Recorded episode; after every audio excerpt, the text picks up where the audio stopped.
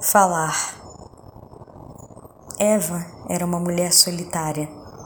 Aliás, sempre foi. Pequena, ficava sumindo das pessoas. Não, não tinha nada contra ninguém. Apenas não sabia estar. Nunca sabia o que falar. Por isso corria. A vida lhe era seca. Sempre ouviu que estava errada não sabia o que era acertar. Tentava disfarçar sua tristeza com sua timidez, até o dia em que ficou presa no elevador. Quando saiu, tentou implorar alguma solidariedade com os moradores que ficaram calados. A solidão ganhou tamanho G.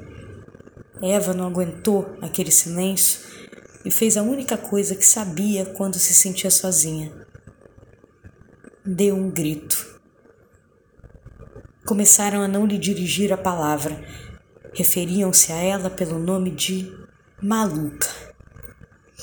Tudo nela ficou enorme: sua mediocridade profissional, a falta de desejo e projetos, sua ausência familiar, as relações que não sustentou, os amigos que não conseguiu manter.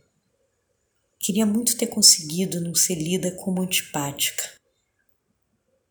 Queria ter conseguido falar com as pessoas antes do grito, as pessoas das quais sempre fugiu. Carecia acreditar que um dia poderia sustentar relações, poder falar sem medo, trocar sem medo, esquecer que conheceu o medo. Como começar a viver uma vida digna? Entre o silêncio conhecido do medo e do grito, Eva precisava descobrir que pode falar.